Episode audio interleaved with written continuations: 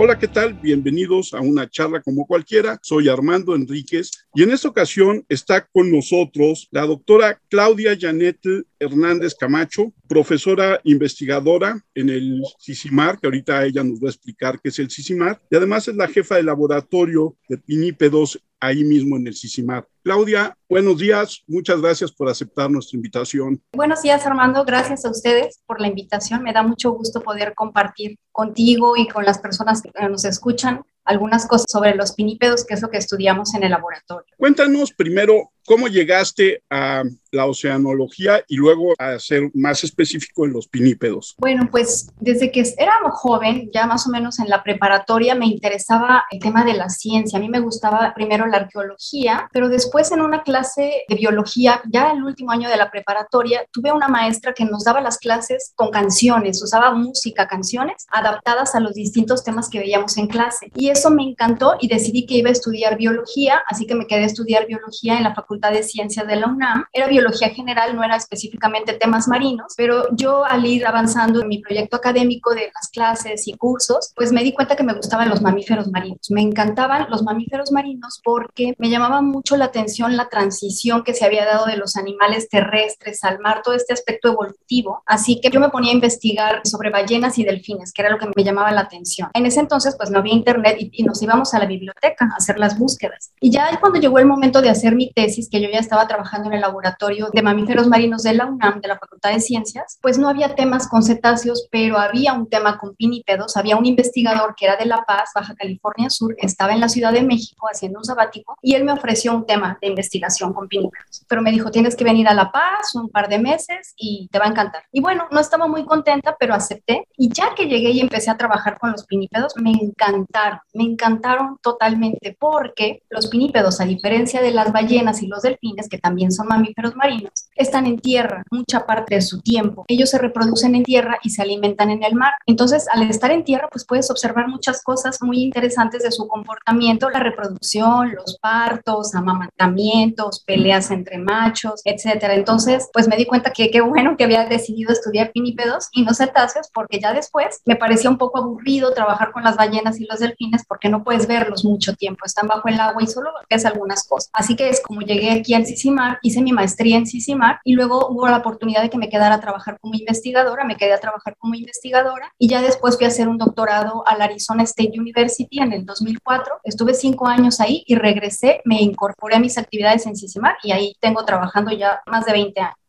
¿Nos puedes decir algo sobre el CICIMAR? Bueno, el CICIMAR es un centro de investigaciones que pertenece al Instituto Politécnico Nacional. Es un centro de investigación educativa porque aquí se desarrollan programas de maestría y doctorado. Tenemos estudiantes que están eh, desarrollando tesis de posgrado y también hay un grupo de investigadores muy amplio con distintas áreas de especialización. Estamos pues los que trabajamos con pinípedos, eh, mamíferos marinos en general, ballenas, delfines, está el área de oceanografía, tenemos también la ecología del plancton, etcétera. Entonces, la idea es que, bueno, nosotros estamos en colaboración directa de tal forma que podemos realizar trabajo multidisciplinario, que es lo que nos representa nuestro nombre, y colaboramos con otras instituciones del Instituto Politécnico Nacional también. Hay estrecha colaboración entre todos los investigadores del instituto y, por supuesto, con investigadores de otras áreas, otras instituciones o en el extranjero. ¿Es el único centro dedicado a los pinípedos? Del IPN, sí, es el único que trabaja con pinípedos, nada más. Hay otras instituciones que trabajan pinípedos, por ejemplo, el CICESE, que es un centro con ACID, o la Universidad Autónoma de Baja California, también hay, hay investigadores que trabajan con pinípedos, en el CIVIR también. La primera pregunta que habría que hacer es, ¿qué es un pinípedo? Porque lo damos por hecho tú y yo, que los demás sepan. Claro, bueno, los pinípedos son mamíferos marinos, son los que nosotros conocemos como los lobos marinos y las focas, que no están tan evolucionados a la vida marina como los cetáceos, que están completamente adaptados al mar. Ellos han perdido el pelo, han perdido las extremidades, solo tienen aletas, pero los pinípedos conservan las extremidades. Ellos se pueden mover en tierra, por ejemplo, los lobos marinos, que es un grupo de pinípedos, una familia de pinípedos, se mueven, se desplazan en tierra usando sus cuatro aletas. Pero tenemos otra familia que es la de las focas, que ellas no pueden apoyar sus aletas, sí se mueven en tierra, pero pero se mueven como si fueran gusanos, se arrastran, porque sus aletas ya están más adaptadas a moverse en el mar, a la vida en el mar, comparado con los lobos marinos, que son más terrestres. Y la otra familia de pinípedos son las morsas, que todos conocemos, estos animales enormes con colmillos grandísimos, que también se pueden desplazar en tierra usando sus extremidades. Entonces son animales que todavía están enlazados a tierra para realizar actividades fundamentales para su supervivencia y éxito reproductivo. Y además en esta parte que comentabas de cómo te empezó a interesar la historia de los mamíferos marinos y su transición de tierra a mar, los pinípedos es como ese eslabón, ¿no? Exacto, es como un punto intermedio. Y tienen pelo, por ejemplo, los lobos marinos, la familia que nosotros conocemos como los otáridos, la otaridae, ellos conservan el pelo y ahí tenemos otro grupo que son los lobos finos, que es otro grupo de, de lobos marinos, pero ellos tienen un pelo muy lindo, tienen un doble pelo que los hace verse muy esponjosos cuando están en el mar, muy brillosos y por eso eran muy atractivos para los cazadores en los siglos pasados que los cazaban y casi los llevan a la extinción. Por ejemplo, la especie que tenemos en México, el lobo fino de Guadalupe, que se creyó que estaba extinto a mediados del siglo XIX. Entonces, bueno, son muy bonitos. En cambio, las focas, ellos ya no tienen pelo, han perdido el pelo. Las focas están más adaptadas al mar comparadas con los lobos marinos. Prácticamente no tienen pelo, tienen un cuerpo en forma como de torpedo y se mueven muy rápido en el agua. Pasan menos tiempo en tierra que los lobos marinos. Su reproducción es muy cortita en tierra, algunas hasta de días, y regresan al mar a alimentarse y pueden pasar meses en el mar, como el elefante marino, este animal grande que vemos a veces en los documentales con una trompa enorme. Esos animales pasan meses, meses en el mar alimentándose y duermen en el mar, y solo regresan a tierra un periodo muy cortito a parearse y las hembras a dar a luz. Tienen una lactancia corta de apenas unas semanas y se vuelven ahí, destetan a sus crías y se regresan al mar. Hola, Clau. Bueno, mucho gusto. Yo quería preguntarte, entonces, la tendencia evolutiva pinta para que todos pierdan su capacidad de estar en tierra? ¿O crees que, por ejemplo, los lobos marinos así se queden por siempre? Digo, igual no lo vamos a ver, pero tú, qué piensas? Sabes, yo creo que se pueden quedar así porque están muy bien adaptados a la vida en la tierra. O sea, tienen el hábitat adecuado, realizan sus actividades sin ningún problema. Y lo sorprendente de estos animales es que viven en zonas muy cálidas. Por ejemplo, el lobo marino de California, que es el pinípedo más abundante en México. En México hay cuatro especies, ahorita se las comento, pero el lobo marino es la más abundante y además es la que tiene mayor distribución en nuestro país. Sus colonias están en toda la costa occidental de la península de Baja California y dentro del Golfo de California. Y dentro del Golfo de California hace muchísimo calor, mucho calor. Y sin embargo, los animales se han adaptado perfectamente a vivir en las islas. Lo que sucede es que ellos modifican un poco su comportamiento para poder termorregular, porque como son mamíferos, deben mantener la temperatura igual que nosotros en cierto nivel. Cuando hace demasiado calor, lo que hacen es que se van al agua y pasan mucho tiempo ahí alrededor de la isla donde están reproduciéndose, flotan y ahí pierden calor. Pero se adaptan perfectamente, hay presas disponibles para que sus colonias se mantengan, entonces no representa como ningún problema para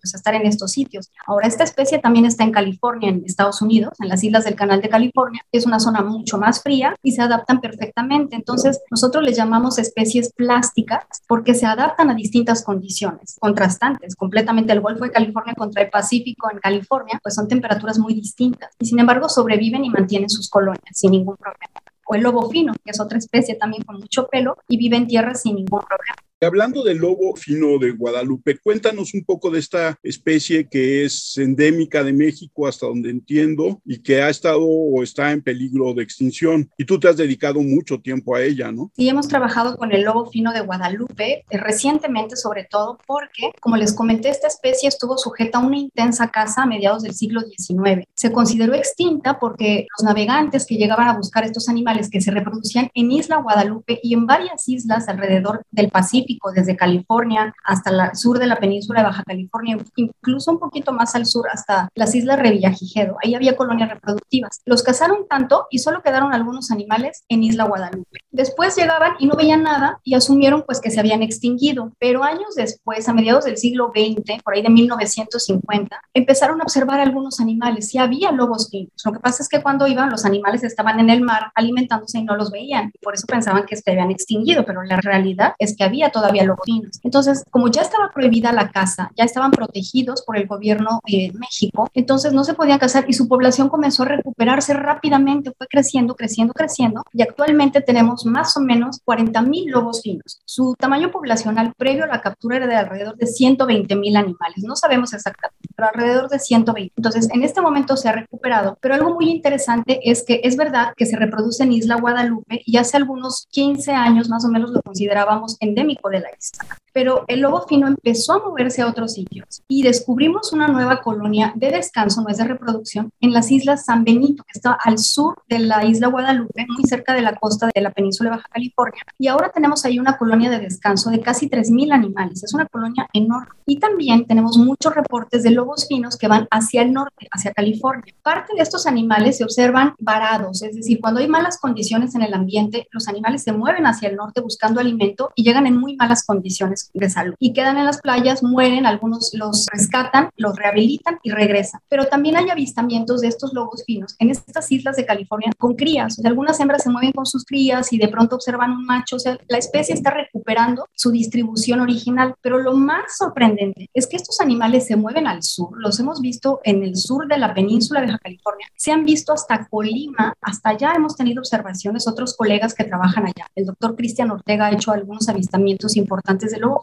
en las costas de Colima. Animales que están nadando, grupos grandes, no necesariamente en malas condiciones. Pero lo que nos acaba de sorprender recientemente es que a partir del 2014 empezamos a ver lobos finos dentro del Golfo de California, en el sur, en una isla que se llama Farallón de San Ignacio, que está en la costa de Sinaloa. Y años después, en el 2019, encontramos otra colonia de descanso de lobo fino al norte de La Paz, como a 50 kilómetros al norte de La Paz. se llama Las Ánimas, es un pequeño, pero tenemos ahí una colonia de más o menos 300, 400 lobos finos, o sea, muchos animales. Y la que tenemos en Farallón de San Ignacio es alrededor de 700 lobos finos. Y están ahí Apenas estamos haciendo el seguimiento de estas colonias porque queremos saber cómo fluctúan a lo largo del tiempo y entender en qué momento del año están en esta región. Entendemos o creemos que se están alimentando y por eso viajan hasta el sur del Golfo de California. Y en el pasado, previo a la caza, pues no se sabía que estuvieran dentro del Golfo, pero lo que nos llama la atención también es que esta zona es muy caliente. Para estos animales estar en estas aguas tan calientes y con ese pelaje representa un reto muy importante, sin embargo están aquí. Entonces quiere decir que pueden adaptarse a las condiciones de este ambiente.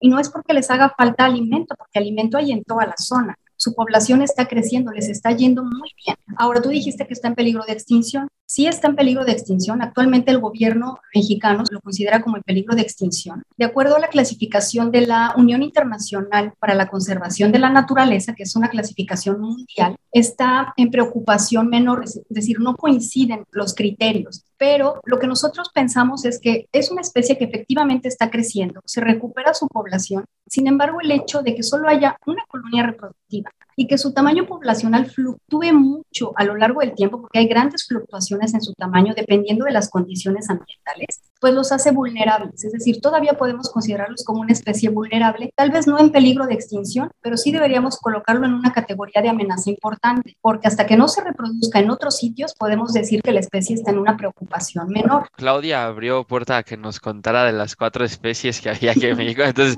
eh, no sé si podamos hablar de eso aprovechando de una vez. Sí con el lobo fino. Claro, en México tenemos cuatro especies de pinípedos. El lobo marino de California, del que ya platicamos que es el más abundante. Luego el lobo fino de Guadalupe, que también es una especie muy interesante y es de la familia de los otáridos. Y las otras dos son fósidos, la familia de los fósidos, el elefante marino del norte y la foca común. Estas dos especies se distribuyen en la costa del Pacífico de la península de Baja California, pero en la costa norte, solamente en la zona norte. Esos están muy conectados con las colonias que hay en Estados Unidos donde son muy abundantes. Y al elefante, por ejemplo, no le ha ido muy bien a sus colonias, su población se ha reducido en los últimos años y en cambio la foca ha aumentado de forma significativa en México y en Estados Unidos. No son especies muy estudiadas estas dos, elefante y foca, porque es muy difícil llegar a sus colonias. No está tan fácil acercarte a trabajar con ellos. Pero una vez que encuentras la forma de llegar a estos sitios, pues hay que trabajarlos y seguirlos cada año para tener un registro de cómo van creciendo sus colonias. Yo me acuerdo que en los años 70 había mucho documental sobre elefante marino, ¿no? Sí. Y, y suena triste que no hayan dado seguimiento y solamente hayan hecho documentales. Exacto. Y sabes que ahora ya hay más investigación, como que iba a decir, llegamos a una generación de investigadores jóvenes, que creo que ya no somos tan jóvenes, pero comparado con la generación previa que se enfocaron mucho en el Golfo de California y el lobo marino, los que venimos después, que somos un grupo grande de investigadores mexicanos que trabajamos con pinípedos, pues hemos volteado hacia las colonias del Pacífico y muchas personas están trabajando actualmente con elefante. La doctora Concepción García del CICE se trabaja con elefante y hay otras investigadoras en Ensenada que trabajan con la foca, la doctora Gisela Heckel, Yolanda Scram, el doctor Fernando Que también trabaja con los O sea, somos ya varias personas las que estamos trabajando. Y lo importante es que estamos en contacto, tenemos mucha comunicación y eso nos permite ser más eficientes a la hora de hacer las investigaciones. E intercambiamos información y platicamos muchísimo. Y eso es muy valioso porque nos enteramos de lo que está pasando con las especies en otro sitio y podemos colaborar y eso hace que pues haya más dinero entre todos juntos y hacemos más cosas. O sea, hay mucha armonía entre los investigadores que trabajamos con pinípedos. En tema personal, yo te quería preguntar, ¿a ti cuáles son los que más te gustan de los que has estudiado? ¿A mí? Sí. Mira, me encantan los lobos marinos, obviamente porque los he trabajado más, los conozco muy bien. He trabajado con los lobos marinos durante casi 30 años, entonces los conozco perfectamente, pero me apasionan ahora los lobos finos, que es esta especie que está en recuperación, sobre todo porque yo me especializo en el tema de dinámica poblacional. A mí me interesa la biología y la conservación de las especies. Entonces, estudiar esta especie para mí es muy importante porque estoy registrando todo el proceso de recuperación de la especie, viendo distintos procesos ecológicos, sus tasas de crecimiento, supervivencia. Así que para mí es como vivir este momento de crecimiento y de recuperación de esta especie. Así que yo diría que el lobo fino. Y en alimentación varía mucho entre, por ejemplo, los lobos, focas, elefantes. ¿Varía mucho o es casi lo mismo? Sí varía porque tienen diferencias en su capacidad de buceo. Por ejemplo, los lobos marinos se alimentan de distintas especies de peces en distintos niveles de la cadena trófica, pero generalmente especies que nosotros conocemos como merluzas, sardinas, anchovetas. Obviamente varía la dieta dependiendo de la región. En algunos lados se alimentan de especies menos conocidas que no son de importancia comercial y en otros pues estas especies de importancia comercial. Los lobos finos, que son más pequeños, tienen menor capacidad de buceo, no pueden bucear tan profundo. Los lobos marinos pueden bajar hasta 250 metros, por ejemplo. Los lobos finos no pueden ir más allá de 25 o 50 metros y ellos se alimentan de calamares. Lo que tiene el lobo fino es que se van muy lejos. Los viajes de alimentación de los lobos marinos, de las hembras, que es de las que sabemos más, son largos, pueden durar 24 horas, 48 horas, se van y regresan. Pero los lobos finos, las hembras cuando dan a luz, amamantan a sus crías unos días y luego las dejan, se van al mar a comer hasta 15 días o más, se alejan mucho de la costa, son más pelágicos y se alimentan de los calamares cuando estos migran hacia la superficie. Comen mucho calamar, casi no comen peces. Ya que están alimentados, regresan a amamantar a sus crías después de haberla dejado sola casi dos semanas o más. Y así repiten el ciclo un año que dura la lactancia, igual el lobo marino, solo que el lobo marino interactúa más con su cría porque regresa más seguido. Los elefantes tienen una capacidad de buceo impresionante porque son animales gigantes. Ellos pueden bucear mucho y lo que tienen estos animales es que migran, hacen unas migraciones hasta el norte de Estados Unidos, llegan hasta el sur de Alaska, hasta el Golfo de Alaska y se alimentan hasta esas zonas. O sea, por eso yo les decía que se van muchos meses al mar a comer, bucean profundo y se alejan muchísimo, no los veo. Ellos se alimentan en el Pacífico Norte y se reproducen en México. Y el, ya dije, el bofino y la foca es igual, tiene una gran capacidad de buceo y se alimenta de peces también de la región. Y en el tema de ellos como presa, ¿quiénes son los que los? Los tiburones, ¿no? Digo, por ejemplo, ahorita dijiste Alaska, digo, la verdad no sé si allá haya muchas orcas, pero aquí ya hemos tenido charlas de orcas y son unas auténticas dementes a la hora de cazar, entonces... Sí, exacto, son salvajes. Sí, fíjate que sí, exactamente. Ellas, las orcas y los tiburones, principalmente el tiburón blanco, por ejemplo, en esta zona del Pacífico, se alimentan de estos animales. En el Golfo casi no hay tiburones, bajó mucho la población de tiburones y digamos que no hubo depredadores de los lobos marinos. Llegó a haber algunas orcas, pero es muy raro que nosotros veamos orcas alimentándose de lobos marinos en las islas, como lo vemos en California en estos videos que llegan a las playas, salen y se tragan a los lobos que están ahí. Acá no, acá no vemos orcas que lleguen y se coman a los lobos. Seguramente se comen algunos. Los tiburones fueron en el pasado depredadores importantes de estas especies. A mí me tocaba estar en las islas observando hace más de 30 años, observando comportamiento y veías cómo se acercaban los tiburones y se llevaban a los lobos marinos. Y algunos estaban incluso con cicatrices, podías ver animales que tenían unas mordidas gigantes que les faltaba parte del cuerpo y sin embargo seguían ahí los lobos, se recuperaban de esas mordidas tremendas. Pero podemos decir que no tienen una alta depredación en este momento, al menos en el Golfo de California. Y en el Pacífico seguramente hay un poco más, pero no sabemos el nivel de depredación que hay. Oye, ¿y esto puede significar algún problema en sobrepoblación? Digo, no sé si, si eso ocurra con los lobos marinos o las focas, pero el hecho de que no tengan a su depredador natural no puede perjudicarlos a ellos mismos de ser tantos? Pues fíjate que no, porque ahora estos animales están enfrentando algunas amenazas que no necesariamente tiene que ver con la depredación, sino con el aumento en la temperatura. A los lobos en el Golfo de California les está yendo muy mal con el aumento en la temperatura, a muchas colonias, no a todas, porque hay algunas que se han mantenido estables, que son las más grandes, que se llaman San Jorge y San Esteban, que están en la parte norte del Golfo de California. Tienen entre 3.000 y 5.000 lobos y se han mantenido estables en los últimos 40 años pero las otras están bajando. Y solo tenemos una, una en México que está aumentando, las demás están disminuyendo a causa del aumento en la temperatura. Y esto es porque no hay presas disponibles y entonces sus poblaciones se están reduciendo, como el elefante, por ejemplo. Entonces no representa una sobrepoblación. Claudia, ¿y la interacción con los pescadores también supone alguna amenaza? Ya no hay caza, como tú decías, hay una prohibición, pero me imagino que de todas maneras los pescadores no los ven con muy buenos ojos. No, los aborrecen los detestan a los lobos. Y a veces, por ejemplo, que tenemos oportunidad de hablar con los pescadores, les decimos, es que las poblaciones se están disminuyendo. Los pescadores nos dicen, es que cada vez hay más lobos, cada vez es más, la población está creciendo, se están este, destrozando nuestras redes, se roban el producto. Y nosotros les comentamos, no es que en realidad que las poblaciones se están disminuyendo, es solo su apreciación. Sí representan una amenaza, por supuesto que sí, porque un buen número de animales que quedan atrapados en las redes se mueren ahogados. No sabemos qué porcentaje ni cómo está influyendo en la dinámica de estas poblaciones. Varía dependiendo de la región. En el Golfo es un problema importante en la zona norte, donde no hay mucha vigilancia y no porque las autoridades no estén pendientes. Hay regulaciones, hay reglamentos que deben de seguir, pero las áreas naturales protegidas en el norte del Golfo son tan grandes que es muy difícil para la autoridad estar monitoreando la actividad pesquera. Mientras que en el sur, aquí en La Paz, en la Bahía de La Paz, donde tenemos el Parque Natural eh, Zona Marina del Archipiélago de Espíritu Santo, hay mucha vigilancia porque es una zona muy pequeña. Y la población, esta es la que les digo que es la única que ha crecido del lobo marino en todo México. Esta área natural protegida ha sido muy exitosa, tanto que en el 2018 fue reconocida por la Unión Internacional para la Conservación de la Naturaleza con el listón verde que se le otorga a las áreas naturales protegidas exitosas. Y la directora de CONAM de aquí de esta región fue a Grecia a recibir el premio por el reconocimiento tan importante que, pues, que se le dio a esta área natural protegida. Pero sí es un problema, es un problema muy grande en el Pacífico, también en las colonias del Pacífico. Ahí no hay tanta regulación, hay muchísima actividad pesquera y mueren muchos animales. Así que esta disminución que yo les comento que estamos viendo en varias especies debe estar asociada en cierta forma al enmalle, a la mortalidad por el enmalle, pero no sabemos en qué porcentaje.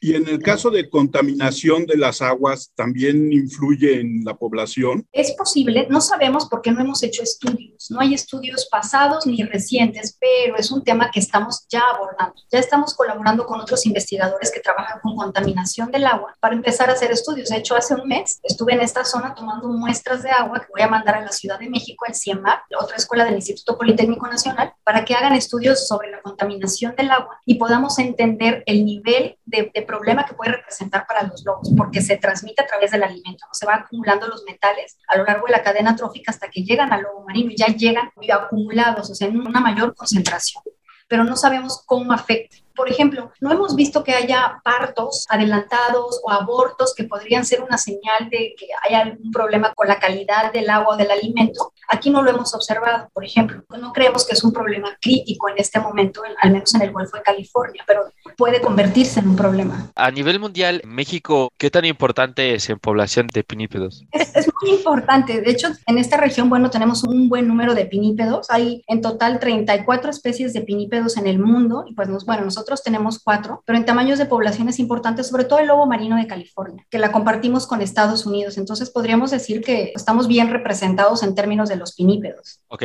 ¿Y, los demás dónde estarían? Digo, nada más por curiosidad. Hay muchos, obviamente toda la costa del Pacífico, en Alaska, Estados Unidos, Canadá, también al sur tenemos muchas especies todo lo que son las costas de Uruguay, Argentina, en Galápagos tenemos varias especies de lobo marino de Galápagos, el lobo fino de Galápagos, toda la costa del Pacífico, en América. Hay varias especies. Al norte tenemos muchas focas que se comparten con el Atlántico también, distintas especies. En las zonas polares hay muchas focas. Claudia, muchos de los pinípedos han sido utilizados en circos, en zoológicos, los han entrenado. ¿Cuál es la verdadera inteligencia de los pinípedos? Son extremadamente inteligentes los pinípedos, extremadamente inteligentes. En particular el lobo marino, él responde muy bien a distintas condiciones, se adapta perfectamente y sobre todo a estos ambientes de cautiverio. Y responde, obviamente hay que condicionarlos con el alimento, deben de tenerlos con hambre todo el tiempo para que respondan y aprenden que haciendo lo que se les ordena, pues van a tener comida y van a estar comiendo, pero siempre están con hambre para que puedan obedecer. Yo sé que venimos a un tema de controversia de que si estar en cautiverio es positivo o no, pero bueno, son las condiciones en las que se tiene que trabajar. Aquí en México tenemos animales en, o teníamos animales en cautiverio pues para espectáculos, pero por ejemplo si vamos a Canadá o a Estados Unidos, ellos tienen unos programas de investigación impresionantes con animales en cautiverio. Yo he estado en Canadá recientemente porque colaboro con un investigador de allá, el doctor Andrew Trites, y me ha invitado a hacer varias estancias y me llevan al zoológico, al acuario de Vancouver, perdón. Entro al área de investigación, es impresionante lo que tienen en equipos, el entrenamiento de los animales y ellos tienen animales que están entrenados, pero que son libres. O sea, los animales se van y regresan. Y cuando regresan, les quitan las cámaras que les habían montado, los meten a unas cámaras donde les registran el CO2 que están exhalando, etcétera. Les toman muestras de sangre, muchas cosas. Analizan su metabolismo, los trabajan y los animales se pueden ir después sin ningún problema. O sea, a ese nivel de inteligencia. Vienen porque hay comida libre, o sea, no tienen que estar buscando comida. Conocen a los entrenadores, a los investigadores, dejan que los trabajen y se van. Otros viven ahí, otros los tienen ahí, pero para investigación, siempre se aprovecha para investigación en esos sitios. En México no, en México no se hacía investigación para nada, era puro espectáculo. Y sabes qué, son tan inteligentes, les voy a contar una anécdota. Nosotros hace unos años teníamos unas campañas aquí en los islotes para desenmayar lobos. Cuando vamos a las islas, tú puedes encontrar lobos con restos de red en el cuello, porque se escaparon de la red, pero se arrancaron un pedazo y les está rebanando el cuello. Entonces íbamos algunas veces al año, el grupo de Sisimar, a rescatarlos, a capturarlos y quitarles la red. Bueno, los lobos se estresan mucho cuando son manipulados por el humano, no les gusta. Puedes nadar con ellos, pero no te puedes ir a la tierra y tocarlos porque eso los altera muchísimo. Nos hemos dado cuenta que se espantan y se van. El lobo, estos lobos reconocían el ruido de la panga de Sisimar, de nuestro motor de la lancha, y cuando oían nuestra lancha empezaban a levantarse y a voltear para todos lados, porque ya sabían que veníamos a capturar animales. Podía acercarse el prestador de servicio cualquiera y no pasaba nada, pero a nosotros ya nos reconocían con el sonido de la embarcación. Y entonces nos dimos cuenta que pues no podíamos trabajar tan fácil porque ya estaban alertas a nuestra presencia, o sea, a ese nivel de inteligencia. Wow. Me estaba pensando en lo del motor, porque pensé en, pensé, en, un gato que tenemos en casa que es increíble que puedan abrir miles de personas la puerta en el condominio, pero siempre cuando es mi hermano reacciona y es como, ¿cómo sabe que es él si la puerta suena igual que todos, no? Claudia, hablas de una lactancia del lobo fino de un año, ¿no? Más o menos. Ajá. ¿Cuánto es de gestación? En el lobo fino también la gestación es, se considera que todo el ciclo, digamos, desde que las hembras se aparean hasta que dan a luz es de 12 meses, pero en realidad la gestación dura 9 meses porque después de la cópula, el huevo que ya está fecundado queda latente. Este periodo de diapausa embrionaria se llama, está esperando el huevo más o menos 3 meses y después inicia la gestación, de tal forma que nacen al siguiente año exactamente y se supone que esto ocurre o se desarrolló evolutivamente para que las crías nacieran cuando hay las mejores condiciones en el ambiente. Entonces se retrasan un poquito para que nazcan en verano, dan a luz las hembras y a las pocas semanas ya están listas para copular otra vez y quedan preñadas de nuevo. Entonces es un ciclo que se repite cada año. En general no estamos seguros cada cuándo tienen crías. Es posible que alguna hembra salte un año y no tenga cría o tenga un aborto y no tenga cría, pero nosotros descubrimos con unos animales que marcaron unos investigadores previos a que yo llegara al laboratorio con hierro caliente, marcaron cinco generaciones de lobos. Ahorita les puedo platicar ese proyecto y lo seguimos porque yo me incorporé a ese trabajo 26 años. Los fuimos siguiendo y, y descubrimos muchas cosas de su comportamiento, de su historia de vida, pero encontramos esto de la reproducción, que las hembras tienen cría cada año, al menos las del lobo marino de California, cada año. Era rara la hembra que no tenía cría, o sea, tienen una fecundidad muy alta y esto pues es muy costoso en términos de su supervivencia. Deberíamos esperar. Sin embargo, al seguir a estas hembras, pues nos dimos cuenta que también tienen una supervivencia muy alta, o sea, eran muy exitosas las que marcaron en esa colonia. Sobrevivían mucho y tenían muchas crías. Y en el lobo fino, pues no hemos marcado animales, no sabemos exactamente qué tan seguido tienen cría, pero es muy probable que sea parecido al lobo marino de California. Su población está aumentando, así que las hembras tienen una fecundidad alta. ¿Cuántos años viven? La longevidad, por ejemplo, en el lobo marino de California, por los estudios, no solo nosotros hemos marcado con hierro caliente, también en California marcan cada año desde los 80. Sabemos que los machos viven aproximadamente 17 o 19 años y las hembras pueden llegar hasta 25, 26 o 27 años. Las hembras viven más. En estas especies de pinípedos, en los que son poligínicos, hay grupos que los llamamos poligínicos y otros monogámicos. Las focas son monogámicas en general, pero los poligínicos son aquellos donde un macho se aparea con muchas hembras y defiende un territorio durante la temporada reproductiva o un harem, como en el caso de los elefantes marinos. Estos animales, al ser poligínicos, eh, pues los machos están expuestos a mayores eh, factores de mortalidad, por eso se mueren antes, mientras que las hembras, como no tienen que preocupar por aparearse ni por competir con otras hembras por los apareamientos, pues viven más años, están menos estresadas que los machos. Además, los machos migran, las hembras no migran, ellas se tienen que quedar a alimentar a sus crías en la loera todo el año. Pero como los machos sí tienen que abandonar la colonia y salir a buscar alimento, ahí es donde también se mueren muchos porque se exponen a riesgos como depredadores o a sufrir algún accidente en el trayecto o a contraer una enfermedad o simplemente el esfuerzo de la migración es tan alto en términos energéticos que si se enfrentan a un periodo de baja disponibilidad de alimento les va a ir muy mal a los machos, no sobreviven porque ellos requieren una gran cantidad de alimento y energía. Las hembras también con la lactancia, pero es interesante si pensamos por ejemplo en una hembra de lobo marino que la hembra va amamantando a su cría a lo largo de un año, es decir, lo lleva con calma poco a poco, le da de comer unos días en tierra, dos, tres días, luego se va al mar, come un día o dos, regresa y se vuelve a ir, entonces lo va alternando. Es menos intensivo en las de otáridos, que son los lobos marinos y los lobos finos, pero las hembras de los fósidos, de las focas, ellas no van a comer y regresan. En este caso, la lactancia es intensiva. De hecho, se le llama la lactancia como tipo ayuno, porque mientras las mamás están amamantando, no se van a comer, se quedan ahí. Y al final de la lactancia, las hembras quedan flaquitas, pierden mucho de su peso, toda la grasa que habían almacenado durante todo el periodo de gestación, que ellas se van al mar y comen, comen, comen, comen, van engordando, almacenan una gran capa de grasa para que cuando den la luz puedan quedarse a amamantar a sus crías. En el caso de los fósidos, la lactancia puede durar desde unos días, cuatro o cinco días, dependiendo de la especie, hasta unos meses, dos, tres o cuatro meses. Es muy corta, muy intensiva y muy demandante para las hembras. Una vez que destetan, las hembras de focas dejan a sus crías, las abandonan y se van. Ya las crías están grandísimas y están listas para ser independientes y alimentarse en el mar. Pero las de los otáridos, lobos marinos y lobos finos, no, ellas van creciendo poco a poco, poco a poco, hasta que se independizan. Más o menos un año puede durar la lactancia, pero hemos visto casos donde se puede ir hasta dos años. Ya las crías ya están más grandes, salen a comer al mar, pero siguen tomando leche todavía. O sea, dependen todavía en parte de la mamá. Entonces son estrategias distintas muy interesantes que tienen costos en términos de su supervivencia, para su comportamiento, o sea, se comportan muy diferente. Y todo está asociado al final al sistema de reproducción. ¿Son poligínicos o son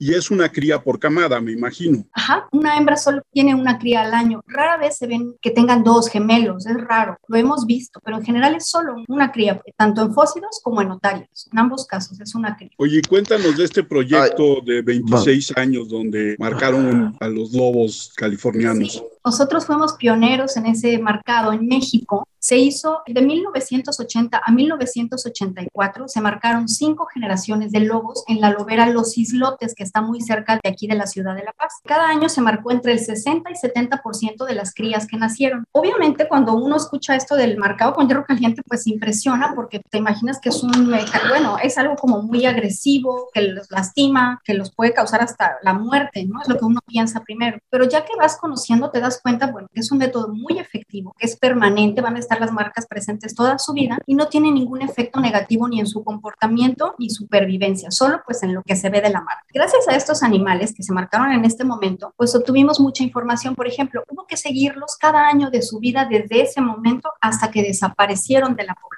Cada año, cada verano íbamos a la lobera a sentarnos muchas horas a buscarlos a todos. Era como pasar lista, quién está, quién no está, cada año y eran muchos días al año de sentarnos al sol a estar observando. Cuando los observábamos, pues descubríamos, eh, por ejemplo, quién tenía cría, en qué zona de la lobera estaban, qué territorios defendían los machos, por ejemplo, si siempre estaban en el mismo territorio o ocupaban otro territorio, en qué zona estaban las hembras, cuántos críos tenían a lo largo de su vida y, por supuesto, cuando nosotros analizamos ya los datos anuales o históricos de cada animal, pudimos sacar la tasa de mortalidad, ver cuántas hembras iban desapareciendo a lo largo de su vida. Y esto nos permitió hacer la tabla de vida de la especie. La tabla de vida es como la descripción tabular del patrón de supervivencia. Y esto es algo muy raro para vinípedos, porque para saberlo tienes que seguirlos a lo largo de su vida y es muy raro que alguien se pase 20 años siguiendo a estos individuos. Así que gracias a esto, pues comprendimos muchas cosas acerca de su comportamiento y reproducción. De hecho, hace rato hablábamos de que estos lobos, por ejemplo, los que tenemos aquí en los islotes, tienen preferencia por un sitio dentro de la lobera, siempre se quedan en ese lugar y eso lo descubrimos gracias a estos animales marcados con hierro caliente, porque los íbamos siguiendo, yo me acuerdo que desde muy jovencita empecé a seguirlos y veía cómo se quedaban en un mismo lugar y eso me llamó mucho la atención. Entonces empecé a poner atención a ese detalle y ahora ya que lo registraba, anotaba en qué punto de la lobera estaba cada uno. Y después de varios años, pues me di cuenta que regresaban al mismo lugar, en la misma piedra. Y estudiando, buscando información, me di cuenta que esto se llamaba fidelidad intracolonial. Es decir, no solo son fieles a la isla, a la colonia, sino dentro de la colonia son fieles a un espacio determinado.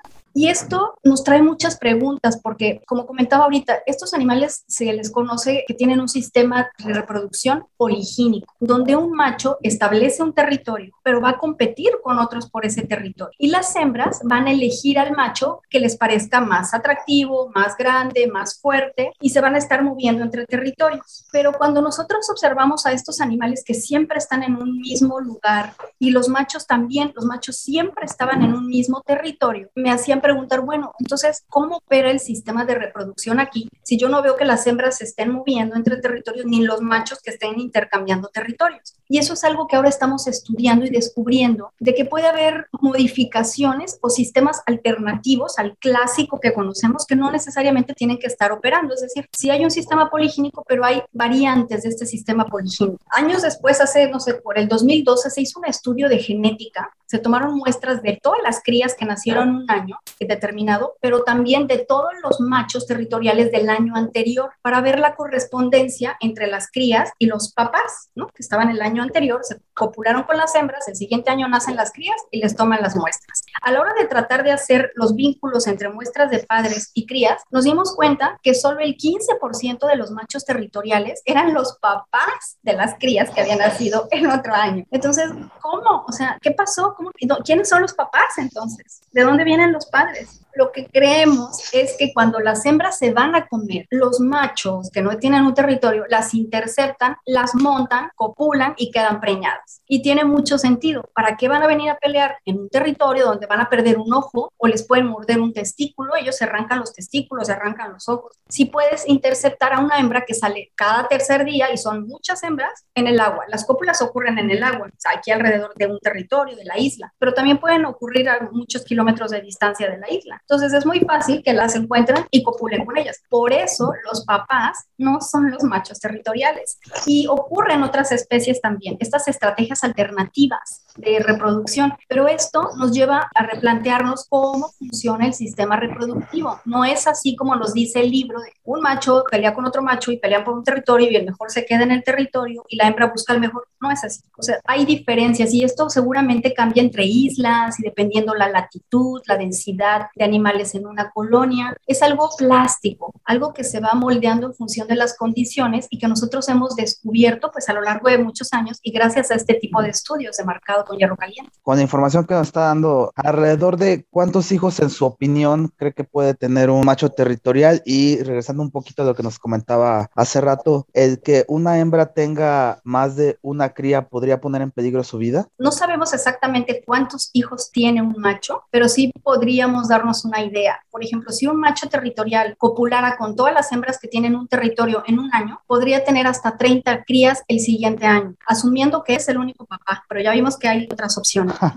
asumiendo que él es el papá, puede copular hasta con 30 hembras y si hay territorios más grandes, podría tener un poco más de hembras, pero en general los territorios pueden tener hasta 30 hembras. Hay algunos pequeños. Si ese macho permanece en ese territorio, como hemos visto gracias al marcado con hierro caliente, que un macho puede permanecer hasta cuatro años en un territorio, pues lo multiplicamos por cuatro y nos damos una idea de cuántas crías puede tener, más o menos. Pero dado que hay hembras que copulan por otros lados, pues entonces baja su éxito reproductivo de manera significativa. No son los papás. Y luego también pues hay que considerar que algunas de esas crías mueren, no todas las crías que nacen sobreviven y eso reduce todavía más su éxito reproductivo hay una alta mortalidad de crías. El marcado con hierro caliente nos permitió calcular la curva de mortalidad desde que nacen hasta que desaparecen de la población, hasta que son viejitos y se mueren todos. Entonces sabemos que los jóvenes se mueren mucho. Es una curva en forma de alta mortalidad en los jóvenes, luego va disminuyendo la mortalidad, es muy baja en animales de mediana edad y luego vuelve a incrementar en animales viejos hasta que desaparecen, tanto machos como en hembras, solo que en machos es más rápida porque ellos se mueren mucho más rápido. Y lo que me decías de que si hay un peligro para su vida al tener dos crías, cuando hemos visto partos donde nacen dos crías, no pasa nada. La hembra da a luz sin ningún problema. Nunca hemos visto una hembra que muera durante el parto. Más bien nacen crías muertas, pero la mamá no. Es muy raro. Bueno, yo me refería a todo esto de la pérdida de la grasa y que... Ah, claro. En esta etapa de la lactancia podrías poner en peligro su vida si tiene dos crías. Sí, por supuesto, porque el esfuerzo es mayor. O sea, en, general, pues desarrollar dos fetos y después amamantar dos crías tiene un costo mucho más alto para la hembra. Y por supuesto que puede afectar su vida, definitivo, porque al tener que consumir más alimento, si no hay suficiente alimento disponible, pues vas a tener una menor condición corporal, lo que la hace más vulnerable a alguna enfermedad, por ejemplo, y puede morirse. Estos animales igual tienen enfermedades, pueden tener cáncer, problemas hepáticos, como cualquier animal. Nada más que pues no sabemos, solo los vemos muertos, pero no nos enteramos de que se mueren. Pero sí tiene un costo, por supuesto que sí.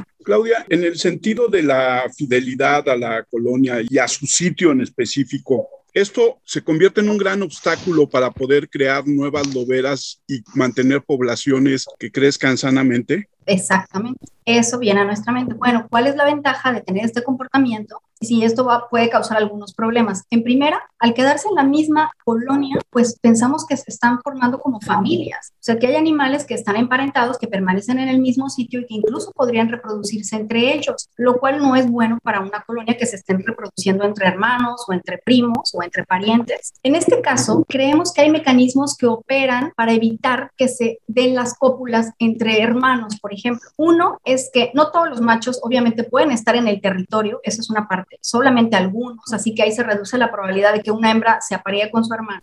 Otra es que como los machos se mueren mucho más rápido que las hembras, cuando supongamos que nacen dos hermanos, van avanzando en la edad, llegan a la edad de madurez sexual, que es a los cinco años, a los cinco años las hembras empiezan a reproducir. Los machos todavía no, aunque ya son sexualmente maduros, todavía no han alcanzado la talla máxima para competir con otros machos, pero ya podrían aparearse, sin embargo no pueden entrar a un territorio porque lo sacan rapidísimo. Entonces, este desfase entre la edad reproductiva hace que tampoco se encuentren hermanos con las hermanas. Cuando el macho ya llega a una edad adulta completamente desarrollado, ya solo quedan algunos porque muchos ya se murieron cuando migran, cuando salen a comer, entonces es reducido el número de hermanos que queda disponible para que se aparen con las hermanas y eso reduce la probabilidad de que haya endogamia, que es lo que conocemos nosotros. Ahora, respecto a que los animales al no salir no pueden ir a colonizar nuevas zonas, pondrían riesgo a las poblaciones, es verdad y ocurre. Y es lo que estamos viendo, por ejemplo, aquí en el Golfo de California, donde tenemos muchas colonias en este momento, en la parte norte del Golfo, que están disminuyendo de manera muy importante. Más del 30%, 40% de la población se ha perdido en los últimos 40 años. O sea, es algo muy importante. Pero no vemos que salgan animales, por ejemplo, de los que tenemos aquí al sur, en los islotes, que vayan al norte y empiecen a ocupar esas zonas. No, los animales se quedan en su sitio, igual los del norte. Esos animales no salen de ahí, están como aislados y permanecen en ese sitio. Y si van desapareciendo, van desapareciendo. Los machos migran, migran cada año y se mueven muchos kilómetros, 800, 900 300 kilómetros, pero vuelven al sitio donde nacieron. Entonces, aunque migran, no se están apareando con las hembras de otras colonias, regresan a aparearse a su colonia de nacimiento y esto contribuye a que las poblaciones sigan disminuyendo, no aumentan. En el caso de especies introducidas en las islas donde están las loberas, perros, me imagino, atacan a las crías, ¿no? Se las comen, sí. Esto ocurre principalmente en las colonias que tenemos del lado del Pacífico. Ahí en la isla Cedros, en el archipiélago de San Benito, hay campos de pescadores importantes. Ahí viven donde están los animales, conviven con los animales. Y ellos se llevan los gatos o llevan perros y por supuesto hay muchos roedores también. Todos estos animales van y se comen a las crías, matan a las crías y influye por supuesto en la supervivencia de las poblaciones y no sabemos a qué grado llega este impacto. La CONAMP está muy al pendiente y hacen mucha campaña para evitar que los pescadores estén llevando animales y se los retiran, retiran a estas especies, pero ellos los vuelven a traer y se vuelve a venir un animal. O en las lanchas, por ejemplo, cuando salen del continente que van hacia las islas, pues se va un roedor, por ejemplo, ya va adentro un ratoncito en la panda llegan a la lancha, pues se saltan, se salen y se empiezan a reproducir ahí, ¿no? Los roedores, que aunque ellos no matan a las crías, sí pueden transmitir algunas enfermedades que no sabemos exactamente cómo les afecta, pero sí influyen. En el Golfo no ocurre tanto eso. En el Golfo las islas no tienen campos de pescadores tan importantes como del lado del Pacífico. Hay más control. Ahí no hay tanto riesgo en ese sentido, pero en el Pacífico sí, muchísimo. En el caso del lobo fino, ¿se puede esperar que la mano de los investigadores ayude a la recuperación de la población para hacerla más sana? Sí. ¿Y sabes cómo estamos empezando? La primera forma de ayudarlos es estudiarlos. Hasta hace algunos años nadie los trabajaba porque estaban tan lejos y era tan difícil llegar a donde están. Hay que tomar hasta un avión para llegar a la isla donde están. Entonces, los costos son muy altos y la logística es complicada, pero recientemente ya volteamos los ojos hacia esta especie y estamos invirtiendo muchos recursos. Afortunadamente, las islas donde están son alejadas. Son la única donde se reproduce, que es la isla Guadalupe, pues está muy lejos de la costa, casi nadie llega ahí. Hay algo de turismo, porque ahí hay turismo que va a ver al tiburón blanco. Es muy famosa esa zona porque la gente va a bucear con tiburones. Y pues aprovechan para ver a los lobos finos, pero nadie baja a la isla, o sea, están muy protegidos. En términos de actividades humanas, los principales riesgos para ellos podrían ser las redes, que cuando ellos salen a nadar, pues es inevitable que se topen con alguna red, pero en parte del turismo no tiene nada que ver. Entonces, mientras nosotros vamos descubriendo cosas de estas especies, por ejemplo, cuánto viven, a qué son vulnerables, cómo responden a la falta de alimento, qué porcentaje de animales están muriendo en las redes, nosotros contribuimos o trabajamos con las autoridades para explicarles lo que está pasando y decirles, miren, nos damos cuenta que la mortalidad de jóvenes en las redes es más crítica que la mortalidad de adultos en la tierra por alguna razón. Hay que enfocar los esfuerzos a cuidar a los jóvenes en el mar. Vamos dando esta información. O son más vulnerables en esta edad cuando son jóvenes a la presencia de la actividad turística. Entonces tenemos que poner más atención a esta actividad. Les voy a poner un ejemplo que acabamos de descubrir, algo importante que va a tener implicaciones en el manejo de la especie. Como yo les dije ahorita, las hembras dan a luz cada verano, cada año. Pues en 2019 arrancamos un estudio para evaluar el efecto de la actividad turística en el comportamiento de los lobos marinos en la lobera Los Islotes que tenemos en Bahía de la Paz. Esto requirió que estuviéramos todo el verano y después del verano hasta noviembre. Cada mes estuvimos muchos días observando cómo se comportaban los turistas y cómo respondían los lobos marinos. Gracias a que estuvimos ahí después de la temporada que normalmente no estamos, siempre vamos en verano y nos retiramos, nos dimos cuenta que había una hembra preñada que estaba a punto de dar la luz en octubre. O sea, ya había pasado mucho tiempo de la temporada. Y esto me hizo recordar que unos años antes, en otra isla que está del lado del Pacífico, que se llama Margarita, que está en Bahía Magdalena, habíamos ido en octubre y vimos muchísimas crías pequeñitas que eran recién nacidas. Las pusimos como crías petit, así encogiditas, pequeñas. Yo no tenía una explicación para eso en ese momento. Me pareció muy raro pero pensé, bueno, pues no sé, están chiquitas, no se ven desnutridas, pero no le di importancia porque no tenía una explicación lógica. Después de que vimos a esta hembra en el 2019, justo unas semanas después me llama alguien de Sinaloa y me dicen que acaban de ver crías recién nacidas en octubre con el cordón umbilical ya juntando todas estas piezas, pues me di cuenta que hay hembras que están dando a luz después de la temporada reproductiva. No sé cuántas, eso es lo que vamos a hacer ahorita, este verano que viene, que ya podemos regresar a trabajar, porque necesitamos saber exactamente qué porcentaje de hembras están retrasando el parto creemos que algunas hembras, por alguna razón, tal vez las más jóvenes o algunas que no están en buena condición de salud, extienden el periodo de diapausa, este que ocurre una vez que se da la concepción y que el huevo está latente ahí esperando, que se pasa de los tres meses que normalmente está en ese estado y inicia la gestación mucho más tarde, porque la hembra no está preparada para desarrollar la gestación, lo cual tiene mucho sentido, ¿no? Si no estás listo, pues mantente el huevo y ya que estás lista empieza a desarrollarse la gestación. Por eso algunas dan a luz fuera de la temporada.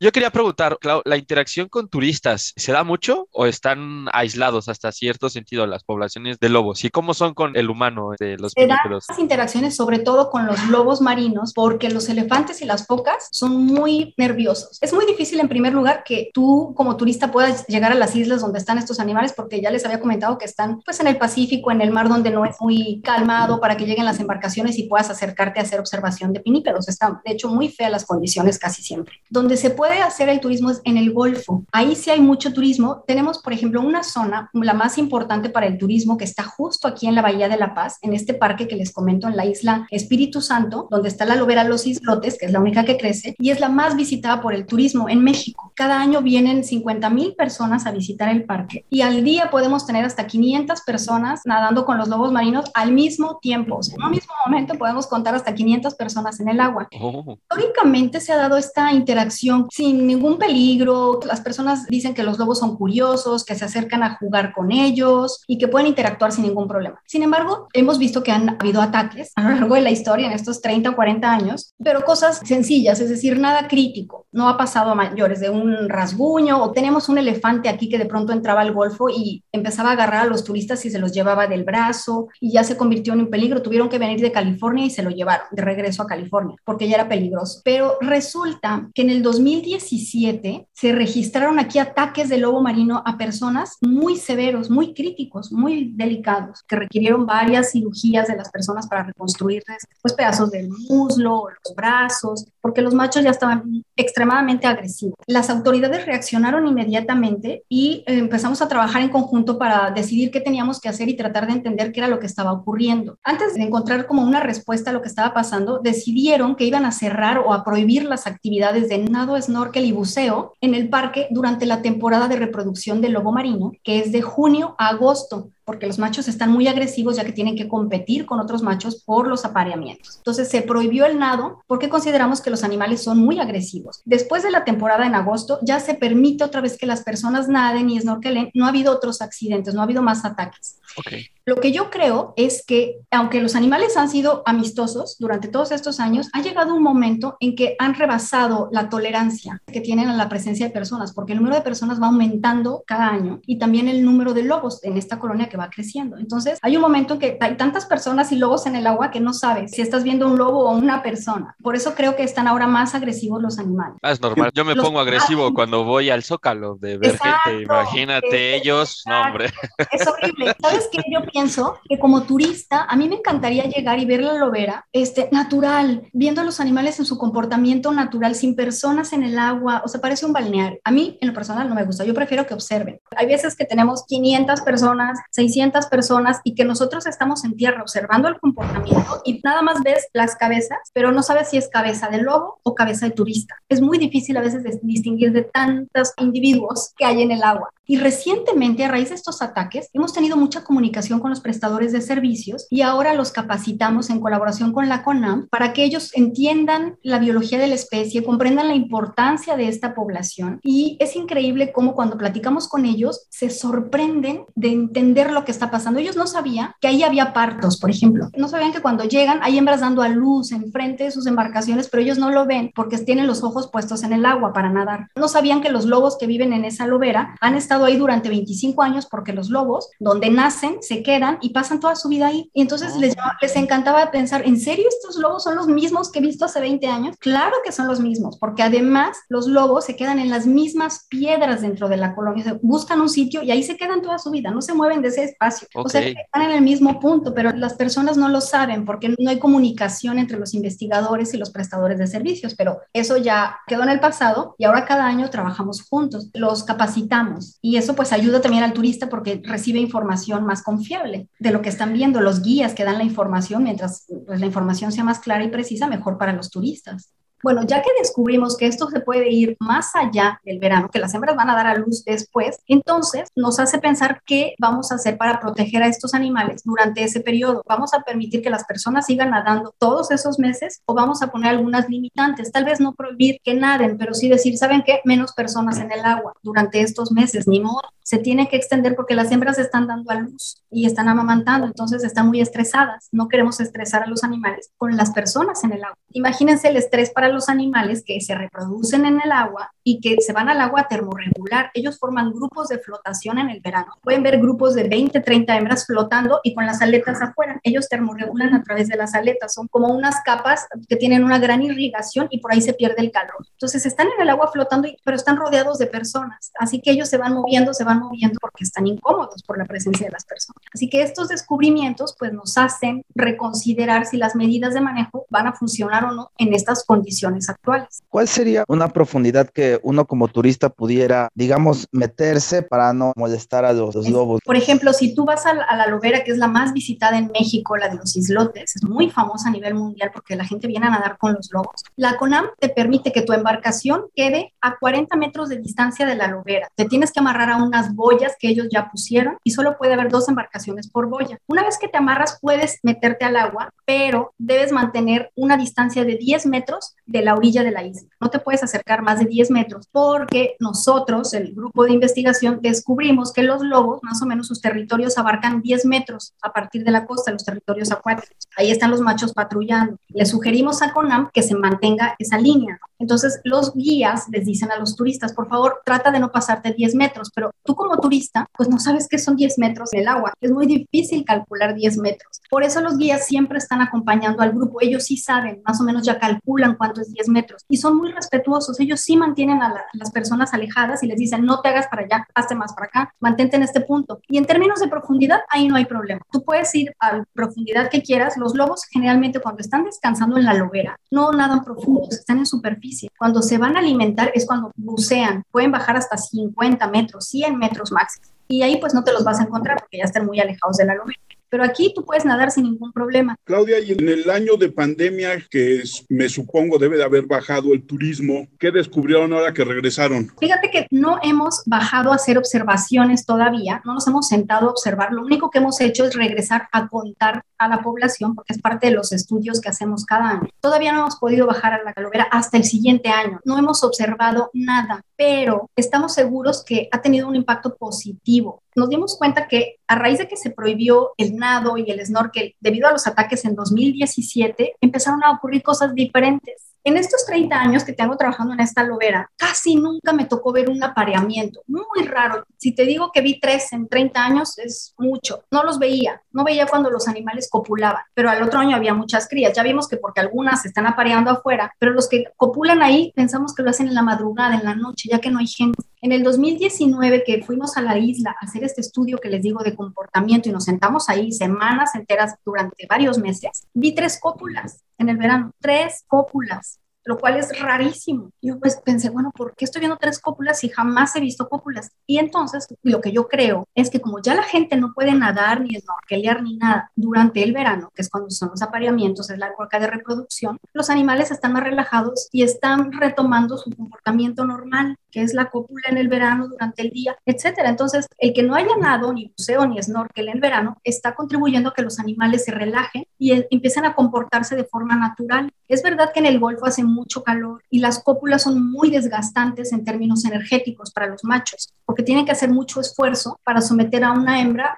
desde el cortejo al que el, que el macho trata de montarla y luego la penetra, pueden pasar hasta dos horas porque el macho está intentando, la hembra se zafa, el macho intenta, la deja un ratito, la vuelve a agarrar. Entonces, para el macho es muy desgastante. Y si hace mucho calor, pues entiende que lo haga cuando no hace tanto calor o está, obviamente están en el agua. Por eso también pensamos que ocurren en la noche, pero no es normal que no veamos ninguna cópula en el día, mientras que si nos vamos a las loberas en el Pacífico, ahí vemos muchísimas cópulas todo el día. ¿Por qué? Porque, bueno, no hace tanto calor. Ahí se salen, de hecho, un poco del agua y copulan en la arena. Y no hay turistas. Entonces, estas observaciones de animales copulando en verano, en el agua, pues nos indica que el hecho de que no haya personas es muy positivo. Por supuesto, este año que no hubo nadie, debe ser todavía más positivo. Y ahora en 2022 vamos a ver qué cambios hay. Ya se ha acumulado de nadie puede nadar en el verano, más el año de la pandemia. Seguro va a ser positivo. Pero también hay algo. Muy cerca de los islotes tenemos una nueva colonia que se llama San Rafaelito, que está justo enfrente del Parque Balandra, que es muy famoso, una zona muy linda que tenemos aquí en Baja California Sur. Ahí hay una lobera, como de 100 animales, no es muy grande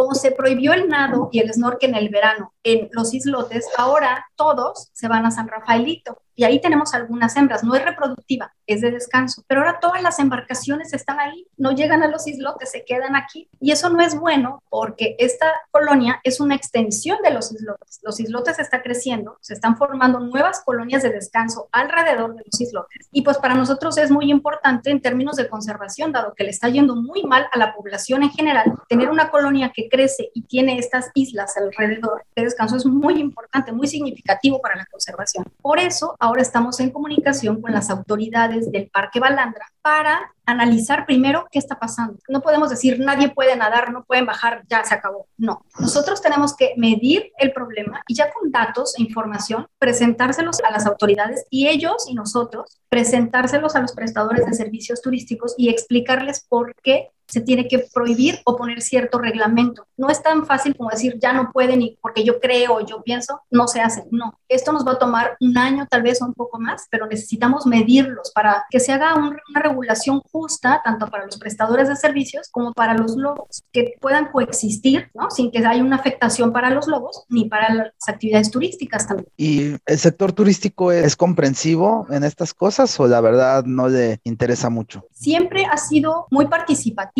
y sigue las reglas hasta que no se les prohibió que bajaran a nadar. Todo el año podían nadar, respetan las boyas, respetan, ellos lo hacen perfecto, pero a raíz de los ataques que se les dijo, ya no pueden nadar en verano, hubo muchos problemas. Ahí se puso muy complicada la situación. O sea, yo te juro que ya sentía que salía y me iban a agarrar por ahí en una esquina, algunos, porque ya me buscaban como Claudia Hernández, que es la que está diciendo que no se puede nadar ellos decían que ya tenían vendidos los viajes con mucha anticipación con los extranjeros que venían para nadar con lobos en verano y que no podían cambiar, que no era posible. Y las autoridades les explicaban pues que sí, que es que hay un riesgo, etc. Llegó un momento de muchísima hostilidad, ya era imposible como tener reuniones, así que lo que decidimos fue empezar una serie de capacitaciones en donde pudiéramos interactuar más los investigadores con los prestadores de servicios. Nos montaron como un salón muy grande y tuvimos varias reuniones, más que para discutir el tema, para platicar lo que sabemos de la lobera desde hace 40 años, cómo ha crecido, cómo ha evolucionado, cómo pasó de tener 20 animales a tener más de 600, cómo se comportan, lo de la fidelidad, por qué están estresados. Y cuando les íbamos platicando toda esta información, ellos empezaban a descubrir muchas cosas que no se habían dado cuenta, porque desde la lancha no ponen atención a lo que ocurre en tierra. Y eso como que los hizo engancharse, como tener un vínculo con los animales y verlos como su recurso y sentir que, no, pues sí, creo que sí, hay que poner atención, pero vamos a hacerlo, que no sea todo el año, o sea, que nada más sea el verano, pero no nos prohíban que podamos nadar todo el año, porque al principio no sabíamos si iba a ser para siempre y todos los meses. Entonces se llegó a un acuerdo de que, ok, bueno, solo en el verano y en estos tiempos. Y ellos al final tuvieron que acceder. Ya después se calmaron muchísimo y estuvieron de acuerdo, pero tuvimos que trabajar con ellos para explicarles la importancia de esta colonia para todo el lobo marino en México, lo que representa. Yo les digo que es como una joya, nuestro lobo, es nuestro lobo que tiene 10 de calificación en todo este lobo de los islotes. Y es el único que crece y a lo mejor en el futuro, no lo sabemos, a partir de aquí podrían ir algunos lobos al norte si es que desaparecen esas colonias y recolonizar nuevos sitios, no lo sabemos, ya que solamente quedará una población como esta, no sabemos qué va a pasar, por eso hay que cuidarla. Y si entendieron y ahorita están muy accesibles, nosotros tenemos mucha comunicación con ellos, cosa que no sucedía, porque ellos nos veían y pensaban, ay, ahí están los investigadores, ¿no? En la isla. O yo los veía que estaban en la piedra observando y pensaba, China, ahí vienen los prestadores de servicio me van a interrumpir mi estudio de comportamiento. Pero llegamos a acuerdos y ahora, por ejemplo, las capturas de crías que hacemos en el verano, porque cada verano hay que capturar a los recién nacidos para pesarlos, medirlos, no los hacemos en el día. Yo me espero a que terminan las actividades del turismo, que son como a las 4 o 5 de la tarde, que ya se fueron todos, y aunque ya estamos muy cansados, no importa. Yo me espero hasta ese momento y hago las capturas para que la gente disfrute la actividad normal y no vea gente caminando entre las piedras, interrumpiendo a los lobos y que todos los lobos se van a la aguas, eso está horrible. Entonces, bueno, llegamos al acuerdo, ¿saben qué? Yo no los voy a molestar en la mañana, pero ustedes asegúrense de que nadie va a cruzar los límites porque interrumpe a los animales y me destruye mi muestreo, arruina el muestreo de comportamiento. Y llegamos a esos acuerdos y ahora ya hasta nos conocemos, ya nos hablamos, ya cada año tenemos los entrenamientos y ya hay una relación mucho más cordial, ya relajada, ya no me ven ni yo los veo y sentimos un nudo en el estómago así de, ay, ahí vienen, no, ya no. Y eso nos tomó varios años, pero lo logramos y ha sido muy positivo para los lobos. Más o menos, ¿cuánto cuesta ir a nadar con los lobos marinos? Un aproximado, porque la verdad sí suena muy interesante. O sea, ya que estás aquí, me, me preguntas cuánto cuesta el tour. Exactamente eso. Como entre 1.500 y 1.800 por persona. Pero bueno, te incluye todo el paseo de dos horas hasta llegar a la isla, con, ahí te dan de comer, te dan muy rico, te dan un ceviche, eh, con refrescos, ya si tú quieres alguna bebida alcohólica la llevas, pero es un recorrido bastante largo o sea, y puedes estar casi 40 minutos nadando con los lobos. Haces dos horas más o menos de La Paz a la isla de recorrido, nadas con los lobos 40 minutos y luego te van eh, paseando por otras playas interesantes donde hay aves, hay unas zonas de aves muy bonitas o unas zonas con coral también muy lindas para nadar. Y van haciendo paradas para que nades en las playas de la isla Espíritu Santo, que son espectaculares. Clau, algo más burocrático, ¿cómo es el apoyo? Ya que estamos hablando de, digo, evidentemente las diferencias que hay en, en Canadá y sobre todo en países primer mundo en comparación con nuestro querido México, que por ser multidiverso, pues no se toma la precaución necesaria con todas las especies que tenemos. En el tema de pinípedos, ¿cómo es el apoyo? Ya que, pues, por ejemplo, tenemos una de las grandes poblaciones como en Espíritu Santo, ¿sí? Ujú. que, que he estado mencionando, pero en ese sentido, ¿qué tanto es el feedback gubernamental que se tiene? Sí tenemos mucho apoyo. Ah, Tenemos apoyo con recursos limitados, es decir, hay pocos recursos, pero nos dan apoyo. Por ejemplo, el CONACYT, que es una institución muy importante que nos ofrece recursos a través de proyectos de investigación por los cuales tenemos que concursar. Obviamente tú aplicas con tu propuesta. Hay muy pocos proyectos favorecidos por la cantidad de investigadores, pero si llegas a tener un proyecto, pues es de un monto muy importante, de millones de pesos y te permite hacer muchas cosas. Pero también, por ejemplo, el Instituto Politécnico Nacional cada año te otorga un proyecto institucional. Obviamente evalúan tu productividad de